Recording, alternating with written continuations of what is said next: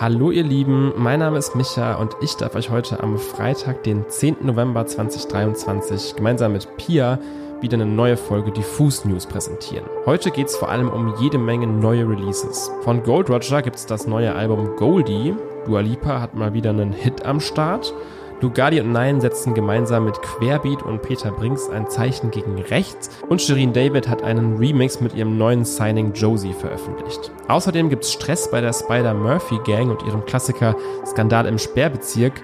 Was da passiert ist, hört ihr gleich.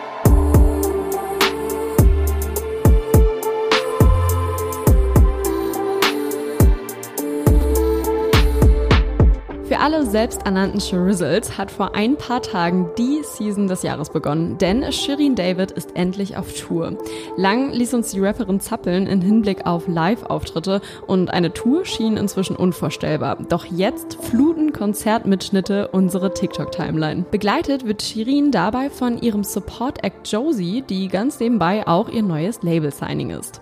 In der aktuellen Folge Dirty Talk, Shirins Podcast, stellte sie Josie bereits vor und verkündete, dass dass sie die erste Künstlerin sei, die sie nun auf ihrem eigenen Label Juicy Money Records signed. Klick gemacht hat es bei den beiden übrigens vor allem wegen ihrer Bewunderung für Nicki Minaj. Ganz so neu ist Josie in der Szene allerdings nicht. Im Herbst 2020 wurde sie nämlich als Signing bei Oleg Sesh's Label Authentic vorgestellt. Nun hat es die Newcomerin allerdings nach Berlin und in die Arme von Shirin geführt. Und nicht nur das, denn prompt landete Josie auch auf dem neuen Remix von Ich darf das. Ihr erinnert euch, der Song erschien bereits im Mai 2021 als Single-Auskopplung ihres zweiten Albums Bitches brauchen Rap. Jetzt gibt es einen Remix, zu dem Josie den ersten Part beisteuert. Und in den steppt sie auch direkt sehr selbstbewusst mit folgenden Zeilen. Bisher hatte ich nie einen hohen Chartplatz, doch bei der Nummer 1 sein, ja, ich darf das. Hab verstanden, kein Mann macht dich zum Starschatz. Danke, Barbara, dass du mich gewarnt hast. Echte Ansage, die sie mal da ganz subtil an Alex Zesch drückt. Hoffen wir mal, dass sie bei Shirin für die Zukunft besser aufgehoben ist.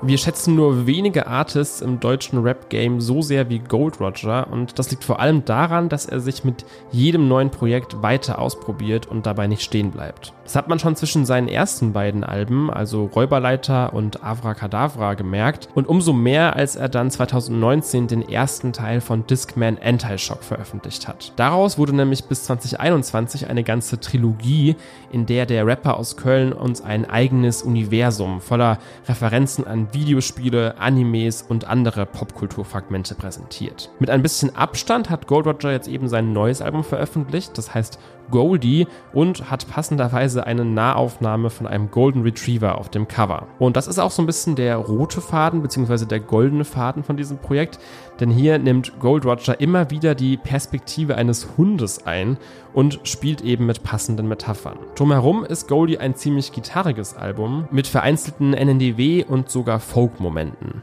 Wie so ziemlich alles andere, was Gold Roger anfasst, steht ihm auch dieser Sound unfassbar gut.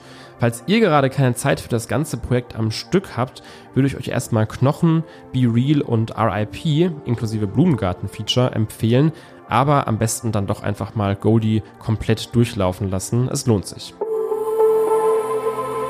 Und auch bei der kommenden News bleiben wir in Köln. Kein Kölsch für Nazis ist ein Slogan mit Historie.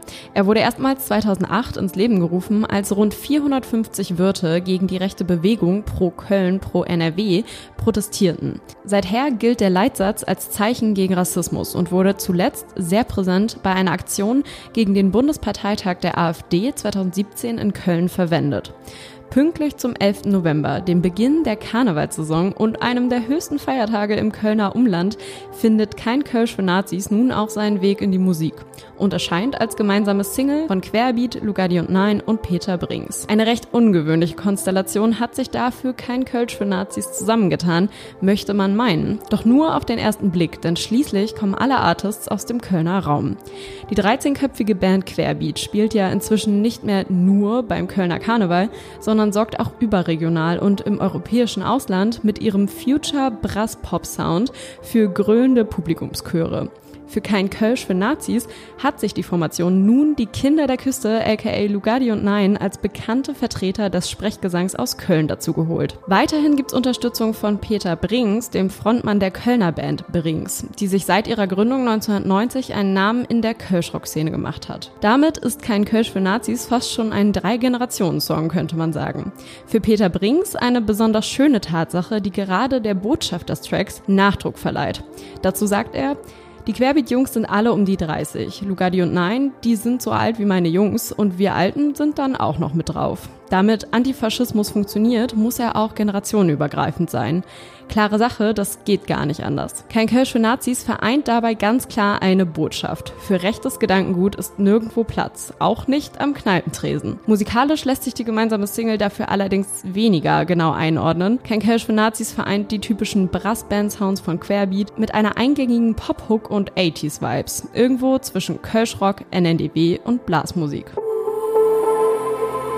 Nachdem ja schon Dua Lipas Beitrag zum Barbie-Film ein TikTok- und Chart-Hit wurde, gibt es seit heute eine neue Single namens Houdini, die sicher das gleiche Schicksal erfahren wird. Das liegt auch, aber nicht nur an den spannenden KollegInnen, die sich die Hitmakerin für ihren neuesten Streich nämlich ins Boot geholt hat. So hat zum Beispiel Kevin Parker von Tame Impala an Houdini mitgewirkt, aber auch Danny L. Harl, den man eher aus dem PC Music Camp und von sehr ausgecheckten elektronischen Produktionen kennt. Gemeinsam mit diesem starken Team im Rücken serviert Dua Lipa Vibes, die ihrem Erfolgsalbum Future Nostalgia gar nicht so unähnlich sind, also Synthpop, der einfach kein Tanzbein stillstehen lässt. Für ihr kommendes Album können wir uns aber schon mal auf einige Neuerungen einstellen, denn in einem Interview mit dem New York Times Style Magazine hat die Musikerin kürzlich verraten, dass sie für das neue Projekt sehr vom Psychedelic Sound der 70er beeinflusst wurde. Mit Kevin Parker hat sie dafür ja schon mal den richtigen Kontakt am Start und wir sind sehr gespannt, wie es dann hoffentlich hoffentlich bald weitergeht.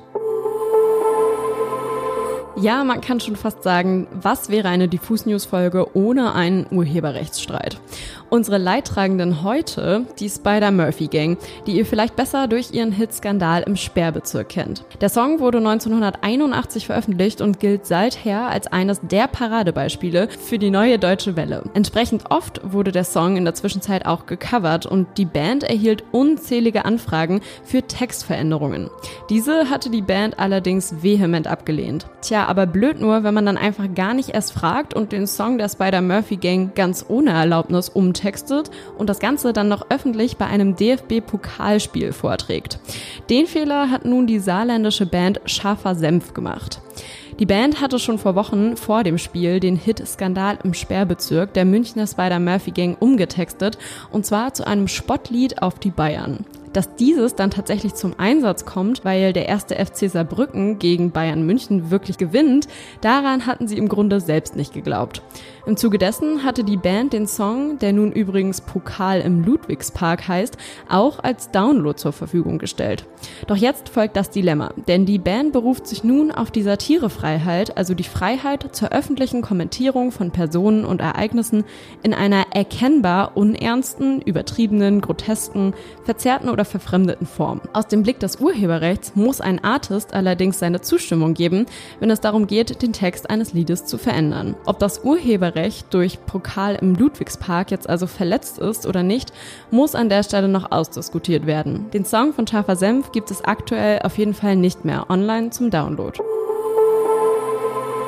Das war's an der Stelle mit den Diffus News am Freitag. Vergesst nicht, diesen Podcast zu abonnieren, um keine weiteren Folgen mehr zu verpassen.